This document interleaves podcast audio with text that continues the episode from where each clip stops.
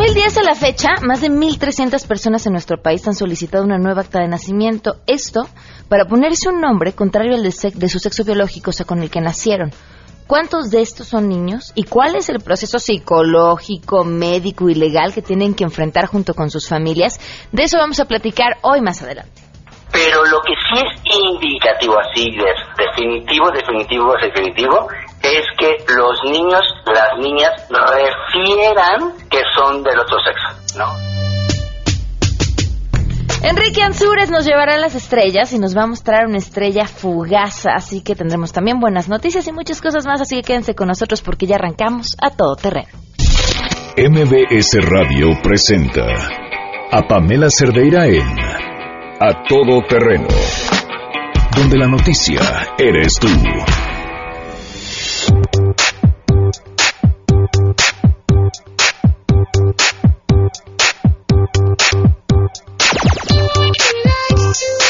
12 del día con 6 minutos. Hoy, martes 16 de agosto del 2016, cumpleaños de Madonna también, por eso les estamos escuchando para arrancar este programa. El teléfono en cabina 5166-1025. El número de WhatsApp 5533329585. El correo electrónico a todoterreno arroba mbs.com. En Twitter y en Facebook me encuentran como Pam Cerdeira. 58 años cumple Madonna. 58 años.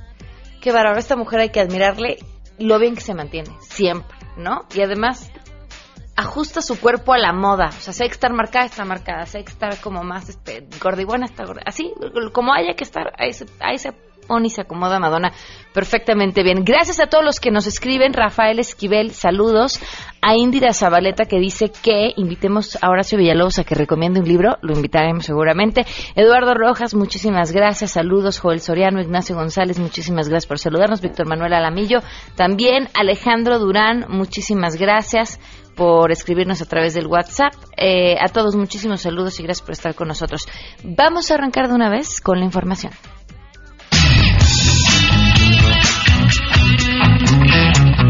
El senador por el PRD, Luis Sánchez Jiménez, aseguró que Alfredo Castillo debe renunciar a su cargo como titular de la CONADE y devolver los recursos públicos que ha utilizado en su viaje a los Juegos Olímpicos de Río 2016. En entrevista con Noticias MBS, el legislador perredista señaló que los pobres resultados que ha entregado la delegación mexicana en la justa olímpica son culpa precisamente del titular de la CONADE, a quien acusó de estar gastando los impuestos de los mexicanos sin generar algún beneficio. Esta es la, el peor papel que hemos hecho en los Juegos Olímpicos desde que tengo memoria. Y es obvio que no es una culpa de los atletas, es obvio que es Alfredo Pillo el culpable de esto. Ahora él dice, pues, si se resuelve con mi renuncia, no, yo creo que no es suficiente su renuncia, tendría que regresar los recursos que ha gastado, ¿verdad? Por lo menos. Para Noticias MBS, Oscar Palacios. Así es, gracias. Empresarios en pequeño de la Ciudad de México rechazaron las amenazas de la Coordinadora Nacional de Trabajadores de la Educación que pretenden no iniciar el ciclo escolar el próximo 22 de agosto. Adairma Cruz, presidenta de la Canacope, afirmó que las afectaciones por ventas no realizadas debido a marchas y plantones de la CENTE asciende hasta el viernes pasado a 400 millones de pesos. Pero vamos a escuchar lo que dijo. Que la Canacope Servitur Ciudad de México se pronuncia en total rechazo a la amenaza por parte de la Coordinadora Nacional de Trabajadores de la Educación de impedir el inicio del ciclo escolar que deberá comenzar el próximo 22 de agosto. Creemos, como gran parte de la sociedad, que ningún profesor o maestro debe anteponer pretensiones personales sobre el derecho a la educación a sus alumnos. En esa lógica, exhortamos a los trabajadores de la educación, integrantes o no de la CENTE, a revertir la imagen negativa del magisterio y mantener la lucha a través de compartir su conocimiento día a día en las aulas. La líder de la Canacope sostuvo que además se han afectado 30.000 empleos que se han perdido sobre todo en las zonas del Monumento a la Revolución y también en el primer cuadro de la ciudad. Para Noticias MBS, Citlali Sáenz. El titular de la Secretaría de Medio Ambiente y Recursos Naturales, Rafael Paquiano Alamán, aseguró que aproximadamente el 50% de los hologramas otorgados en el último periodo de verificación no corresponden a las condiciones de los vehículos que están circulando, ya que a partir de que entró en vigor la nueva norma emergente de verificación 167 el pasado primero de julio, más de un millón de automóviles no han podido mantener este holograma, tan solo lo que respecta a los automóviles con calcomanía amarilla, que son los que se han verificado. Escuchemos. Los números que han reportado en cuanto a los rechazos van sobre lo que teníamos planeado. Pues esto quiere decir que sí estamos encontrando en este nuevo proceso de verificación vehicular automóviles que no pasaban los límites y que por lo tanto no deberían de estar circulando diariamente. Pues el último reporte estábamos entre el 40 y el 50% de los autos cero que tenían la calcomanía cero que ya no están pasando. Eran cerca de 1.500.000 vehículos que, que les dieron un, un, holograma cero que antes tenían otro tipo de hologramas. Más, esta es una cifra de lo que hemos visto de los hologramas amarillos. Habrá que esperar al mes de diciembre donde ya les podremos decir exactamente cuántos cuánto fue el rechazo. Tras haber entrado en vigor la norma emergente y haber disminuido los límites para declarar la fase 1 de contingencia ambiental, el viernes pasado el Valle de México presentó niveles altos de ozono, por lo que fue necesario aplicar el programa Hoy no circula. Rafael Paquiano aseguró que los contaminantes no logran dispersarse y será hasta principios del próximo año cuando se vean reflejados los resultados de estas acciones, ya que es necesario que se haya verificado el total del parque vehicular, debido a que el 88% de los óxidos de nitrógeno son generados por los vehículos, informó Marilu Torrano. La Secretaría de Movilidad iniciará el proceso de revocación de la licencia de conducir de Rafael Márquez Gasperín, conocido como Lord Audi, quien hace unas semanas invadió el carril confinado para ciclistas, embistió con su vehículo a uno de ellos, además de forcejear con un policía y en su huida causar daños a equipo de Covici. La subsecretaria de Planeación de la Secretaría de Movilidad, Laura Ballesteros, dio a conocer que la petición fue hecha por Ari Santillán, el ciclista agredido el pasado 28 de julio. Recibí un oficio por parte de Ari Santillán para pedirnos que hagamos los procedimientos pertinentes con las autoridades responsables para iniciar el proceso de retiro de la licencia de conducir de Rafael Márquez bajo las infracciones al reglamento de tránsito que cometió en ese momento, que se reflejan directamente en el sistema de puntos. Así que iniciaremos el proceso pertinente con la Secretaría de Seguridad Pública y por supuesto con la Secretaría de Movilidad. Laura Ballesteros confirmó que ya comenzaron con los trámites y añadió que por este caso y otros similares es que la creación de un protocolo de atención a víctimas, informó Arturo Damián.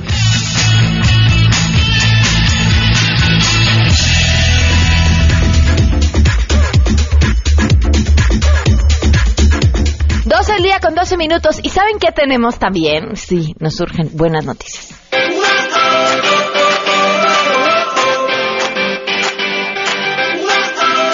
Todos nos dan gusto. Bueno, miren, tenemos tres. Ya aseguramos medalla en box. Te aseguramos. Porque uno salió a botear, ¿verdad? Uno entrenó así durísimo todo el tiempo. Uno le costó trabajo, lo sudó, se puso a dieta, todo, todo, todo, todo. Este, no, de, de, de verdad, híjole. Bueno, de entrada nos da muchísimo gusto que como país no nos vayamos en blanco, pero sobre todo que sea un atleta quien eh, a todos les cuesta trabajo estar en donde están, pero allá en este en específico por el conflicto entre la Federación y la CONADE, que por supuesto les bajó los recursos porque había irregularidades y que, y que bueno, pues ahora eh, nos dará un, una alegría este país que tanta falta nos hace. Otra de las buenas noticias tiene que ver con lo que crearon eh, estos científicos mexicanos de la Universidad Autónoma del Estado de Morelos. Es una microválvula que tiene como función libera, liberar el exceso de líquido eh, cefalorraquídeo y con esto disminuir los efectos originales por microcefalia durante el proceso gestacional. La microcefalia es un padecimiento en el que se presenta en un tamaño disminuido el cráneo de los fetos o bebés y esto impide que el cerebro se desarrolle plenamente. Ojo, no es nada sencillo. Esto se puede eh, corroborar a partir de las 24 semanas de gestación y en caso de resultar que sí tienen eh, los fetos o los bebés este padecimiento, al tener la imagen craneal, diseñan a la medida la válvula, se fabrica con materiales biocompatibles a través de impresión en tercera dimensión y se coloca durante una operación en la que se hace una pequeña incisión en el cráneo del feto, mismo que por estar en proceso de desarrollo aún tiene características de cartílago y sigue siendo un material blando.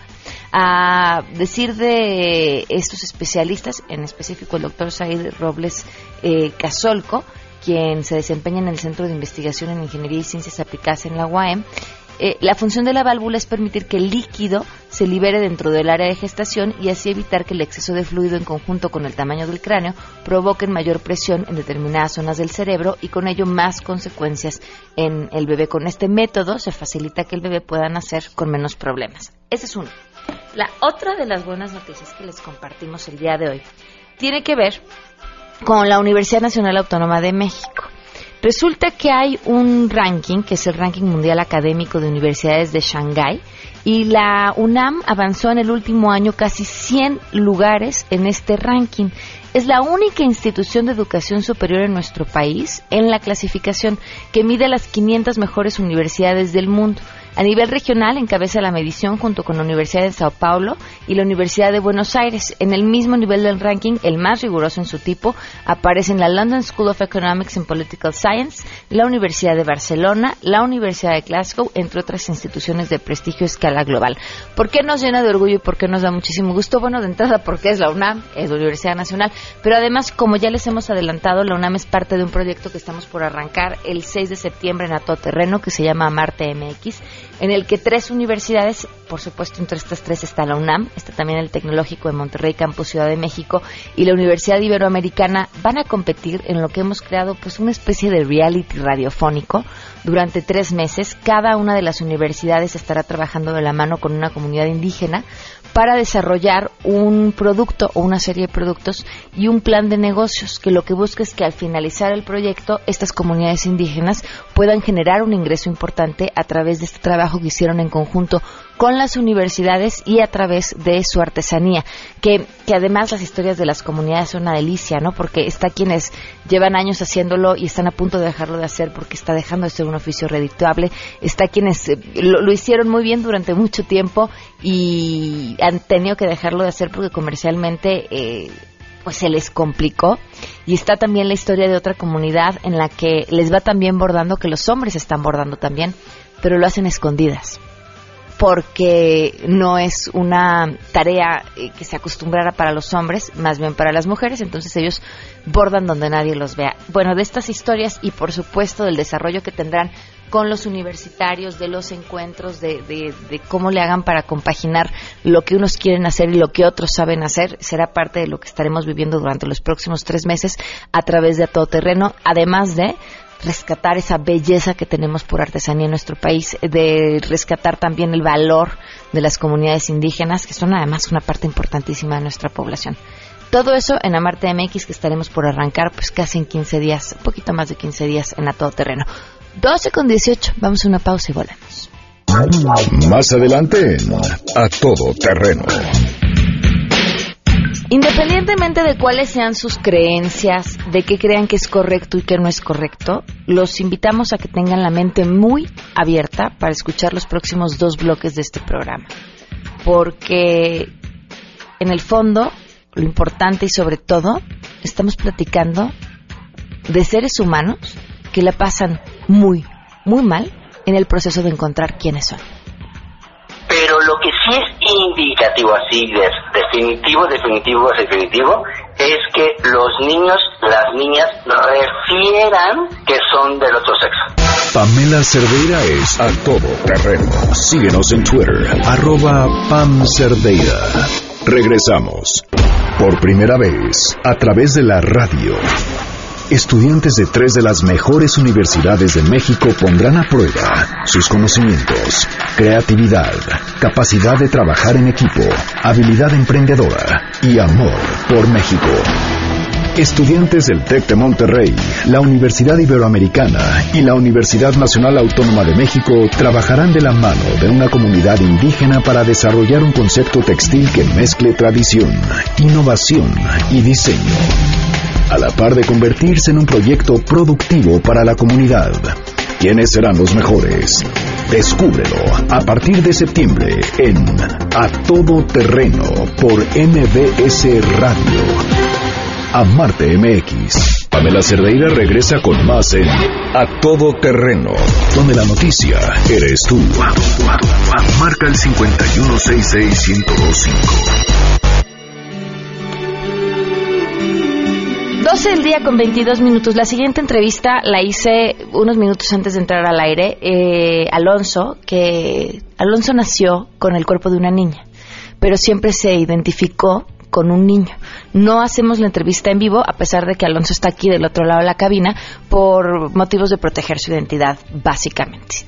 Nos acompañan sí su abogado y su mamá, con quienes vamos a platicar más adelante, pero los invito a que escuchen su historia. Hola Alonso, ¿cómo estás? Muy bien, muchas gracias. ¿Cuántos años tienes? Tengo 18 años. 18 años, ¿me puedes contar tu historia? Claro, eh, ¿quiere la versión larga o la corta? pues la que te quepa en 10 minutos. Ay, bueno, pues este, todo empezó pues cuando yo era muy chiquito, yo tendría como 5 años. Y pues yo le dije a mi mamá, oye mamá, este, ¿y cuál es esa diferencia que están de los niños con las niñas. Y me dice, no, pues me tuvimos esa plática y fue es que, es que yo soy niño y no me choca que los otros niños no me dejen jugar porque dicen que soy niña. Y se quedó Oh. Los otros, oh. ok. Ajá, y yo, yo siempre jugué, este, básquetbol, fútbol, este, nunca tuve así como que un comportamiento diferente al de otros niños, más este pequeño problema que decían que yo era una niña. Para mí yo nunca, nunca fui una niña y sí fue algo difícil tratar de hacer entender tanto a mis padres como pues a mi familia de que en realidad lo era y que no, no estoy mal en un sentido. Tú naciste con los órganos de una niña, pero siempre te identificaste con ser un niño. Sí. Y ese es el primer recuerdo que tienes tú preguntándole a tu mamá cuál es la diferencia y por qué no entienden que yo soy niño. Ajá. ¿Qué pasó después? Bueno, pues lo tomaron como, no broma, pero así como de, ah, está chiquito, o sea, déjalo, ya se le pasará. Después, a los 14, eh, descubrí, aparte de la magia del Internet y, YouTube, este, descubrí a Aiden Dowling, que es un eh, chavo trans muy reconocido ahora mundialmente porque es un activista y él documentaba toda, toda su transición, desde cómo empezó con la testosterona hasta su mastectomía. Entonces, pues para mí fue como encontrar este lo que la pieza que faltaba y en esa pieza que faltaba es soy trans. Soy un chavo trans. Entonces, pues sí decirle a mi familia fue algo difícil en el sentido de que pues no se conoce mucho de este tema y es algo que yo quiero que sí se sepa porque muchas personas como yo no tienen la fortuna de, de tener el apoyo que, que yo tuve. A ver, espérame, te saltaste de los 5 años a los 14. A los 14, sí, porque fue un intermedio muy este plano, por así decirlo. ¿Qué pasó en ese intermedio? Porque te vestías como niña, tenías un nombre de no niña. No exactamente, yo siempre usé pantalones, playeras, este, de hecho siempre usaba gorra o, un gorro, más que nada, a la fecha. este, y pues tal cual nunca sí me chocaban los vestidos como no tienes idea, de hecho este mi primera comunión fue eh, la peor tortura que haya tenido, así de, oh sí, sonríe la cámara, pero es que no, yo quería usar un traje, yo quería traer mi corbata, yo no quería traer un vestido de ¿Qué sentías cuando te vestían de niña? Pues me, me daba mucho coraje, es como si a ti te dijera, no, pues es que te tienes que dejar la barba, te tienes que rapar y, y usar traje, no, no vas a querer, te vas a sentir incómoda. y, y es de verdad horrible, porque es fingir a alguien que no eres y que te fuercen a ser alguien que no eres. Ok. Entonces a los 14 años encuentras esta otra historia y te checa con la tuya y hablas con tus papás. ¿En qué momento? ¿Cómo les dijiste? ¿Qué sucedió? Pues más que nada primero senté a mi papá y le dije, oye papá, es que te tengo que decir algo. Soy un niño. Y dice, ¿qué? Sí, soy un niño. Y, y pues le expliqué todo este concepto que, que no es tal cual, no es una enfermedad, no no se sabe por qué pasa, pero simplemente así nací. Eh, el concepto de trans eh, se divide en dos, transgénero y transexual. Eh, transgénero es aquella persona que no concuerda su mente con su cuerpo, que necesita o no de un tratamiento hormonal para transicionar. Ese es tu caso. yo soy transexual. Ok. Porque yo pasé por una cirugía de mastectomía Ok. para ya no tener, pues, senos. Digo, no tenía nada, pero... O sea, un transexual en, Es- en origen es un transgénero, es un transgénero que después va a través a través de una atraviesa por una operación para cambiar sus órganos. Ajá. Ok. ¿Qué te dijo tu papá? Pues al principio fue muy difícil porque él no conocía del tema, era pues tabú como para todos. Entonces, eh, pues sí fue algo complicado de hacerlo entender. Pero después que lo llevé a un grupo, este llamado Transformando Familias, eh, eh, es donde otros padres han conocido a, pues se han conocido entre sí, también nosotros los hijos, y van platicando de las experiencias, de tratamientos y cómo va todo en general. ¿Y tu mamá? Mi mamá le dije un mes, no, más, como medio año después, ¿Por qué tardaste más en decírselo a tu mamá? porque yo no vivo con mi mamá, Ok. este, yo vivo con mi papá y pues nunca habíamos tenido una relación como tan estrecha y pues yo le dije con mi papá, de hecho le dije, ah, es que tenemos algo que decirte y mi mamá, yo creo, no sé qué pensó, la verdad no, no tengo ni idea, pero este fue es que mamá soy trans y fue de, o sea, ¿cómo? Eh, y fue igual lo mismo explicar es que pasa esto y voy a hacer esto y esto. Le conté de que yo quería mi reasignación hormonal, yo quería mi mastectomía y este y al final sorpresivamente me dijo que estaba bien. Sí le costó trabajo como a todos porque digo es un proceso, todo lleva tiempo. Entonces, este pues termino entendiendo como todos ¿Y tu proceso en la escuela con tus amigos? fue horrible. pues verás, mis amigos no hubo problema para nada con mis compañeros, pero el problema fueron los directivos. Decían que yo era un problema para la escuela, que, que era, ¿cómo se diría? Este, no merecía estar ahí a pesar de que yo tenía promedio de nueve y nunca tuve ningún problema con nadie. Sin embargo, mis otros compañeros, que no importaba que se drogaran en la banca o nunca fueran a clases, les decían que eran alumnos brillantes. Y todo eso por un papel, porque no tenía mi nombre. Entonces para mí fue bastante difícil porque tratar de hacer entender a alguien tan terco po- que es por religión o ya sea por la educación que tienen antes, pues es bastante frustrante porque uno sabe que está bien, uno sabe que puede hacer muchísimas cosas, pero ellos no lo ven así. Tus amigos, me dices, lo aceptaron muy bien. ¿Qué te dijeron? Ah, que, que ya lo sabían, que les eh, explicaba muchas cosas, por lo mismo de que siempre tuve el cabello corto, igual así. ¿Nunca antes le habías dicho a alguien, digo, excepción de tus papás cuando eras muy chico? Ah, sí. Es que, es que yo soy un niño, no soy una niña. Sí, le dije a mis, bueno, en especial a mi mejor amiga, este, nos conocemos desde hace 15 años ya, no, 12 años, o 13. Y pues bueno, teníamos que 4 o 5 años y este, y yo le decía, y pues no me decía nada, no era de, ah, ok, no, no importa. Pero sí, yo creo que el que más le costó como que trabajo fue un amigo mío, pero más que nada no le costó trabajo el, el aceptar que yo era un chico, solo le costó trabajo cambiar este los pronombres, este y pues decir mi nombre correctamente, pero eh, no hubo no hubo mucho problema. ¿Qué, se- qué sentiste el día que recibiste tu primer tratamiento hormonal? Ah, fue como quitarme un peso de encima porque, o sea, el saber que ya tienes la hormona que te pertenece, en serio es grandioso, así de, wow, voy a crecer, wow, voy a tener barbas, ya no voy a tener curvas. Sí, fue maravilloso, porque sí, la testosterona es mágica. ¿Qué encontraste y bueno, has encontrado cuando has platicado con chavos y chavas en la misma situación que tú en estos grupos que, que encuentras similar en sus historias? ¿Qué les pasa a todos? la aceptación. Ahí, bueno, es que sinceramente yo podría dividir a nuestra comunidad en tres. Los que son aceptados, los que no tienen a nadie y los que de plano lo sacan de su casa y dicen que los padres ya no tienen hijo o hija, dependiendo.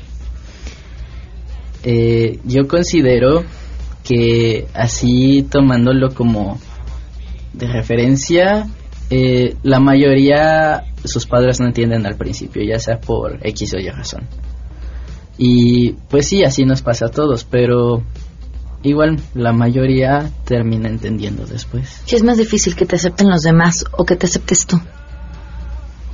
Yo creo que, que te aceptes tú mismo, porque vuelvo a lo mismo, como nos dividimos, yo digo en tres, algunos que no se aceptan tanto ellos como sus padres empiezan a tomar ciertas conductas agresivas y, y digo, no es bueno ni para ellos ni para los demás.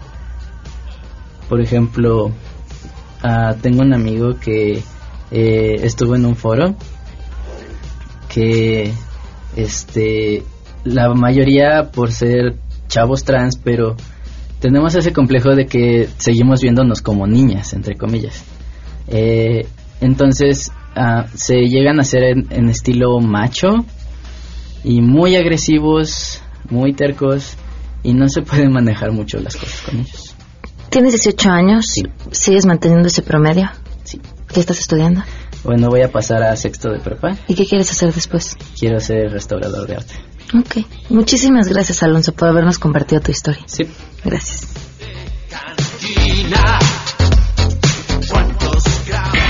Si te perdiste el programa A Todo Terreno con Pamela Cerdeira, lo puedes escuchar descargando nuestro podcast en www.noticiasmbs.com.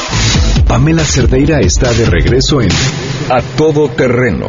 Únete a nuestra comunidad en facebook.com, diagonal Pam Cerdeira. Continuamos. Yo pensaba que eh, mis genitales se me iban a caer algún día que se iba a desatornillar como si fuera un cordón umbilical extra, que se iba a caer y que cuando yo creciera eh, yo iba a ser una gran mujer. Eso pensaba a los cuatro años. Conforme fue pasando mi niñez le pedí a Dios todas las noches que me convirtiera el cuerpo.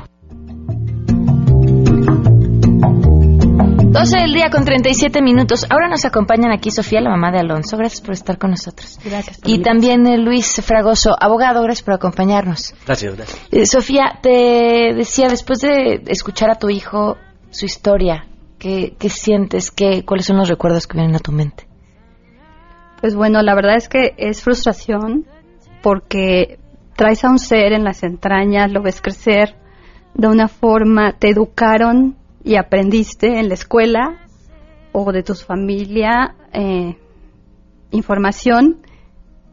Yo trabajo en libros y desconocía por completo la palabra. Entonces, cuando él me lo cuenta, pues más que no creerle, es tristeza conmigo, ¿no? Decir, chispas, nací, eh, creció conmigo alguien que desconocía muchas cosas. ¿Nunca lo sospechaste? Sí lo sospeché porque, como él cuenta, eh, realmente nosotros nunca fuimos unos papás eh, que le exigiéramos, ¿no? Eh, no, no, no, ponte el vestido. Pero ahora igual me vienen a la mente también muchas cosas que digo, claro, me casa porque cuando él iba a la escuela, que pues, tenía que llevar Jopper, vomitaba antes de llegar a la escuela, decía, no, es que mira, me siento mal. en su primera comunión, efectivamente, ¿no? También decíamos, eh, bueno, pero fuimos comprensivos. Se decía, no, mamá, pues es que a mí me gustan los pantalones de mezclilla. Y yo, la verdad es que yo soy igual. A mí los vestidos nunca me gustaron. Entonces yo decía, ah, pues a ser como yo. O sea, no me considero, este, marimacha, pero yo decía, pues sí, o sea, ¿por qué las mujeres tenemos que andar de vestido? Pues se vale también el pantalón. Eh, pero luego igual, exacto, en la escuela con esta referencia que hace de, eh, de no creerle, pues también es triste porque yo pues igual nuevamente le explico, le digo, es que no es que no te creyera, es que no sabía, no sabía porque esta palabra y todo lo que tú padeciste, yo no lo conocía y más bien es eh, pues también perdonarme esa parte, ¿no? Porque yo creo que no nacemos con un diccionario o con una enciclopedia y que por eso, con mayor razón, pues hay que leer y hay que investigar, ¿no? Eso también yo digo, ¿por qué no lo investigué si yo trabajo en esto? Si yo busco información, si yo eh, me gustan las cosas nuevas y esto pues realmente era algo nuevo, o sea, ver que jugaba la patineta, que le encantaba el fútbol, que jugaba espadazos, que, que sus disfraces de niño siempre eran de niño, eh, el cabello recogido y sí que se expresaba de las niñas, es que mamá, ¿por qué me dicen que yo soy diferente? Y nosotros, pues, a ellos no les gusta eso, simplemente respeta y no te sientas mal por eso, ¿no? Cuando decidiste apoyarlo, ¿te cuestionaste si estabas o no haciendo lo correcto? Sí, por supuesto. Eh, cuando yo me entero también que parte de, su proceso de, fue una depresión muy fuerte, en donde estuvo medicado, en donde estuvo días eh, durmiendo nada más, no queriendo ya salir, ya no que, queriendo integrarse a sus actividades, pues yo me siento fatal, ¿no? Porque digo, no, pues es mi único hijo y por supuesto que no lo quiero ver morir, y mucho menos de esa forma. Pero cuando viene este rollo del reemplazo hormonal y tú lees todas las consecuencias que trae también secundarias, pues desgraciadamente como mamá como persona siempre te vas más allá y vas al fatalismo, ¿no? Entonces yo sentía que iba a firmar su sentencia de muerte. Entonces a mí me costó mucho trabajo. Eh, al principio yo no, no quise firmar.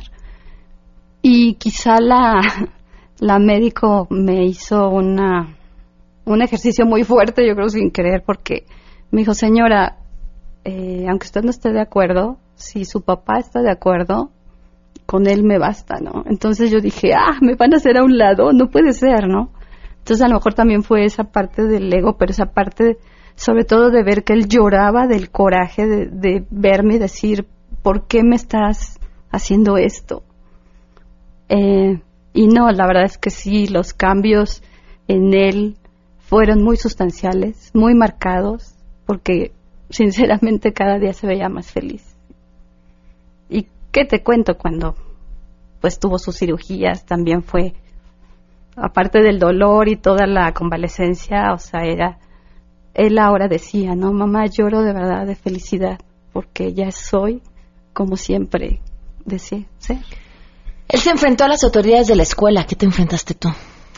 Ay, sí, ese es otro caso. Nosotros, pues, desde chicos siempre lo hemos educado con valores, quieras o no, pues con la religión católica, porque es en la que nacimos, pero desgraciadamente la escuela pregona educar con valores y pues fue como la doble moral, yo podría decir, ¿no? ¿Por qué? Porque nosotros, pues dentro de los valores siempre le hemos dicho que diga la verdad. Él, pues cuando ya papá y mamá estuvimos enterados del tema y de todo lo que él necesitaba y el apoyo que necesitaba, eh, lo primero que él quería pues era también este ya vestir prácticamente con traje y corbata, ¿no? Entonces eh, fuimos, eh, bueno, eso conlleva también acudir a otro baño, acudir a que le hablen por el género masculino. Y cuando fuimos con el director, pasaron dos cosas muy curiosas. Una, pues cuando nosotros le comentamos, sí puso cara de espanto, literalmente nos dijo, ¿saben qué? No quieren un trago porque la verdad yo sí lo necesito. En ese momento pues también fue algo que pues ninguno lo, ni papá ni mamá tomamos, entonces dijimos, no, pues no, gracias. Obviamente él, yo creo que también se sintió eh, incómodo y dijo, bueno, está bien. Entonces dijo, les voy a contar una anécdota. Y en la anécdota él dice que fue a Japón y que tuvo esa experiencia de que su nombre en español en Japón significaba el género femenino. Yo no sé si lo hizo eh, para, bueno, ¿para qué? Y finalmente pasaron los días y Alonso llegaba frustrado, llegaba molesto y nos decía, pero tampoco nos quería contar qué había pasado. Ya después de como de varias pláticas fue que nos comentó, mamá, es que no puedo entrar a ningún baño, no me dejan entrar al baño Él practicaba taekwondo, dice, tampoco ya no puedo, este, bueno, puedo seguir practicando, pero no me quieren hablar por el sexo masculino, me dicen que hasta que no tenga un papel oficial, no pueden referirse a mí. Entonces, eh, pues ya cuando dijimos, ¿cómo que no te dejan entrar al baño? Y le digo, ¿qué haces? Pues casi no tomo agua y no voy al baño. No, pues de ahí igual. O sea, fuimos a Copret a, a levantar la denuncia. Bueno, no es denuncia, se llama conciliación. Eh, y también ahí fue algo curioso. Eh, acude, que es en esta parte donde también dices eh, lo que digo de la doble moral. O sea, cuando tú trabajas en un lugar y hay representantes que van en tu nombre, el director obviamente no fue a dar la cara en esa conciliación. Y también ahí fue otra experiencia porque la abogada que representó a la escuela era mujer. Y cuando nosotros le comentamos esto, ella se quedó impactada porque yo creo que el director le había contado también Otra otra historia. Ella nos expresó su solidaridad, digamos, de alguna manera. Incluso nos dijo que ella era maestra también y que ella ya hablaba de estos temas con sus alumnos y que claro que íbamos a llegar a un acuerdo, ¿no? Finalmente tuviste que cambiar la escuela. Pero finalmente tuvimos que cambiarlo. Por cuestiones de tiempo, tengo ya que ser breve para poder cerrar con este tema y no quiero desaprovechar la oportunidad que tenemos también aquí a Luis, eh, que es abogado. Eh, Luis, me preguntaba una persona a través de Twitter y creo que es la duda que tienen muchos. Decía, yo entiendo y comprendo, lo que no me parece correcto es que se hagan menores de edad. ¿Por qué no darles tiempo de explorar más antes de tomar una decisión tan drástica como el cambio de identidad? Quisiera oír en tu experiencia por qué tú sí lo defenderías y además eh, qué tan complicado es el trámite. Bueno, enteramente porque es un derecho humano, y, eh, eh, enteramente dignidad de una persona. Este, eh, yo, en el ejercicio de mi profesión, me, me ha sorprendido mucho ver a, a pequeños tan seguros de esta identidad. Eh, yo creo que en cualquier aspecto humanista tiene, tiene derecho a la identidad cualquier persona, y más niños y jóvenes, porque en realidad evita muchos problemas, bullying, acoso. Desde muy pequeños los documentos públicos, tanto escolares como de ministerios de salud, eh, los sensibilizan y les, les identifican, les dotan de mucha dignidad, les evitan muchísimos problemas a lo largo de su vida. Y bueno, es una vocación tanto científica como legal, el hecho de que los niños tengan acceso a este derecho a la identidad. ¿Qué tan complicado es el trámite? Eh, pues eh, a grosso modo no es complicado, eh, hay que presentar eh, un- una demanda al registro civil para cambio por identidad sexogenérica, concordancia sexogenérica de un acta de nacimiento. Hay que presentar dos periciales, una del médico tratante del niño y otra en los que sea idónea que el niño ha migrado o decide migrar a, a otro género. Eh, hay que presentar con la anuencia de los padres, efectivamente, o quien ejerce la patria potestad o la tutela. Y eh, también hay que presentar ciertas probanzas, fotografías, la testimonial del niño. El niño entra solo a una entrevista con el juez, el Ministerio Público, el representante, el, el representante social, y lo entrevistan, alejado de los padres, para que haya, haya o exista eh, una identidad por parte del juez que declare que este niño eh, tiene derecho a una nueva identidad. ¿Cuánto dura el procedimiento? Más o menos entre seis y ocho meses, depende de la carga de procesal. ¿Y cuánto cuesta? Aquí es el problema, que bueno, es de una, de una, de una otra manera, los defensores de oficio no conocen mucho el tema, no están empapados, tienen miedo de llevarlo, pero sí, eh, estas dos periciales de dos médicos tratantes que también te cobran, y bueno, a grosso modo, eh, no sé, calculo yo que son los honorarios de, de estas tres partes y el ejercicio del litigio. Aproximadamente. Mm, vaya, podría hablar De, un mínimo un máximo. no sé, podría hablar de unos 40 a unos 60 mil pesos. Ok. Más lo que implica luego el tema de la terapia hormonal Claro. y el resto de los asuntos. Nos escribe una persona eh, que tiene una situación similar.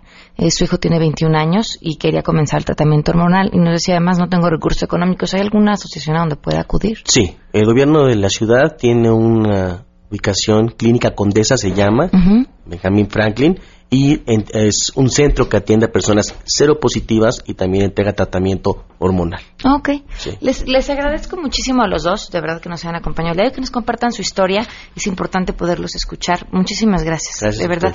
Vamos a, a escuchar esta respuesta que nos dio el doctor Eduardo Ramos, él es médico sexólogo clínico, eh, le preguntábamos algo que me imagino que pasa por la cabeza de todos ustedes. Eh, ¿Cómo lo sabes? O sea, ¿cómo como padre puedes identificar en un momento temprano que lo que tiene tu hijo no es o que le guste el fútbol a la niña, o que le guste las muñecas al niño, este, o que le guste el vestido de princesa, sino que definitivamente hay algo más que requiera su atención, y esto es lo que nos respondió.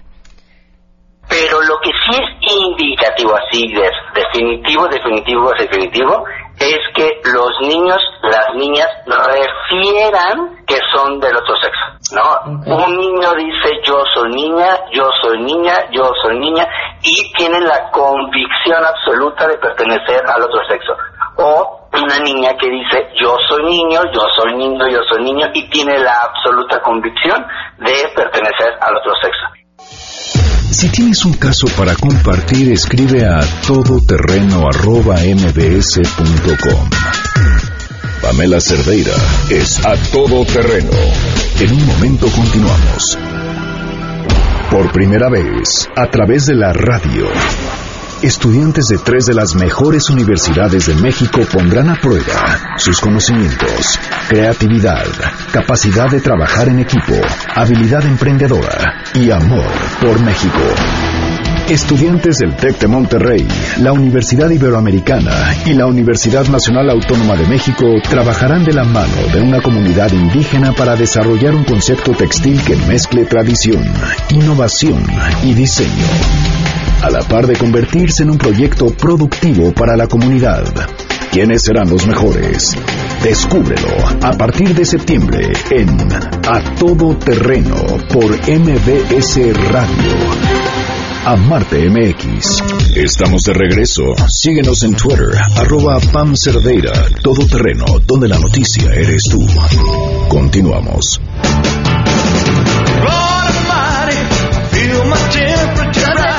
53 minutos. Gracias por continuar con nosotros a todo terreno. Le doy la bienvenida a Liliana. Gracias por acompañarnos, Liliana.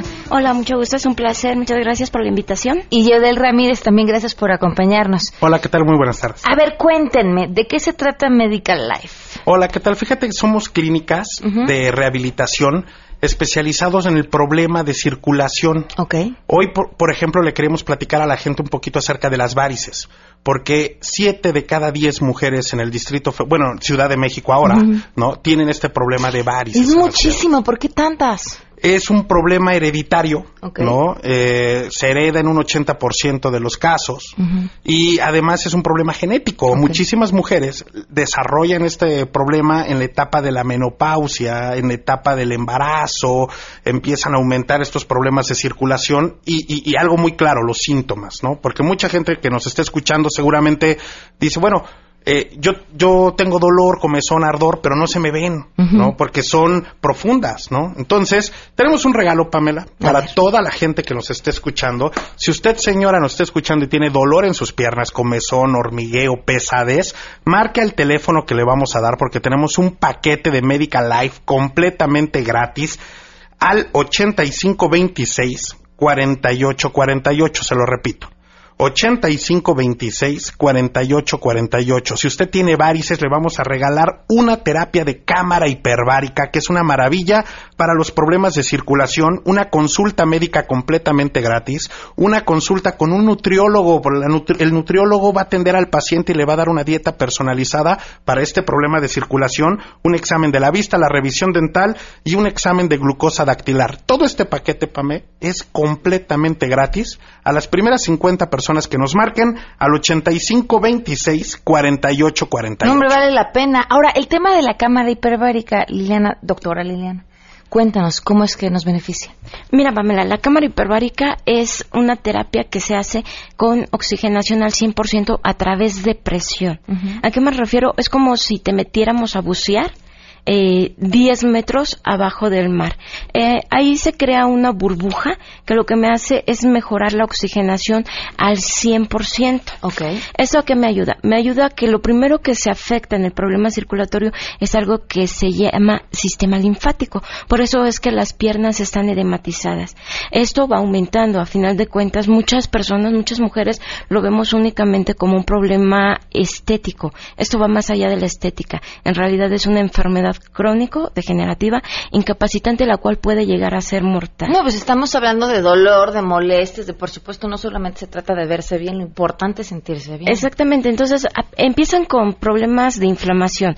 Lo que me va a hacer la cámara hiperbárica es oxigenarte al 100%, ayudarme a que la formación de colágeno y elastina se dé de forma adecuada, que estas venas tengan una resistencia adecuada y disminuir factores de riesgo de trombosis.